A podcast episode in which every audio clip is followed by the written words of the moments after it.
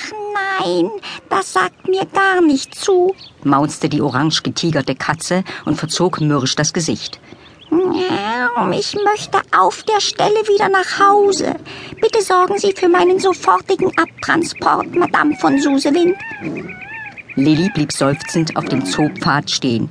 Die Katzendame, Frau von Schmidt und Lillis zotteliger kleiner Hund Bonsai hatten sie heute unbedingt in den Zoo begleiten wollen, und so hatte Lilli sich breitschlagen lassen und die beiden mitgenommen, obwohl sie ihre Aufgabe als Tierdolmetscherin viel besser ohne die beiden erfüllen konnte. Zum Glück hatte der Zoo schon geschlossen und es waren keine Besucher mehr da, denen das seltsame Gespann hätte auffallen können. Was hat Schmidti denn schon wieder? Fragte Jesaja Sturmwagner, Lillys bester Freund, der ebenfalls mitgekommen war. Er verstand zwar nicht, was die Katze miaute, aber er wusste, dass es nichts Gutes zu bedeuten hatte, wenn sie eine so miesepetrige Miene wie jetzt gerade aufsetzte. Frau von Schmidt möchte wieder nach Hause, antwortete Lilly, obwohl wir gerade erst gekommen sind. Die Katzenlady ließ sich mitten auf dem Pfad nieder und blickte sich verdrießlich um. Den Zoo weitaus vergnüglicher in Erinnerung, beklagte sie sich.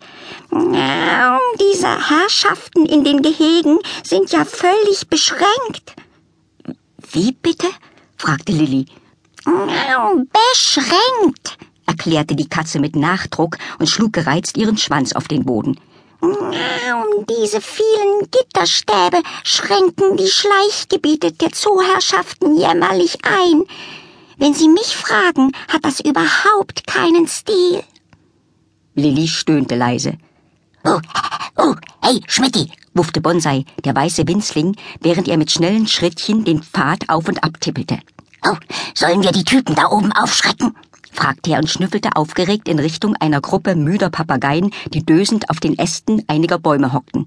Oh, oh, oh, wir könnten total, plötzlich total laut bellen. Dann tippen sie um und fallen runter hechelte er begeistert.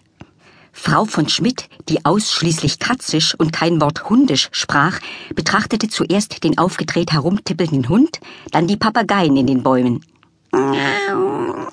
Sagt Herr von Bonsai gerade, dass die adretten Federträger dort oben weniger beschränkt zu sein scheinen als die anderen Herrschaften hier? fragte sie Lilli. Was für eine scharfsinnige Beobachtung, schwärmte sie, bevor Lilly antworten konnte. Ich muss sagen, in meinem gesamten Bekanntenkreis gibt es wahrlich niemanden, der es mit der Intelligenz von Herrn von Bonsai aufnehmen könnte. Da kam plötzlich ein kleiner Grünling auf sie zugeflogen. Kaum dass er sie erreicht hatte, flatterte er in heller Aufregung um Lilly herum und zwitscherte muss dir was erzählen. Hallo. Lilly streckte überrascht den Arm aus und der Vogel landete auf ihrer Hand. Was ist denn los? fragte sie, während Jesaja neugierig näher trat. Ich bin über den ganzen Wald geflogen, um dich zu finden, zirpte der Grünling. Der Wald begann gleich hinter dem Zoo und erstreckte sich bis weit über den Stadtrand hinaus. Ich habe etwas gesehen, zirpte der Grünling weiter. Beim Pferdehof. Lilly runzelte die Stirn. Er meinte bestimmt den Reiterhof der Jansens, und der lag auf der anderen Seite des Waldes. Der Vogel musste eine Ewigkeit nach ihr gesucht haben. Was hast du denn da gesehen? fragte sie. Ich glaube, etwas Schlimmes, piepste der Grünling. Der Stockmann hat das fröhliche Pferd geklaut. Lilly starrte den Vogel an und versuchte zu verstehen, was er meinte. Das fröhliche Pferd? murmelte sie.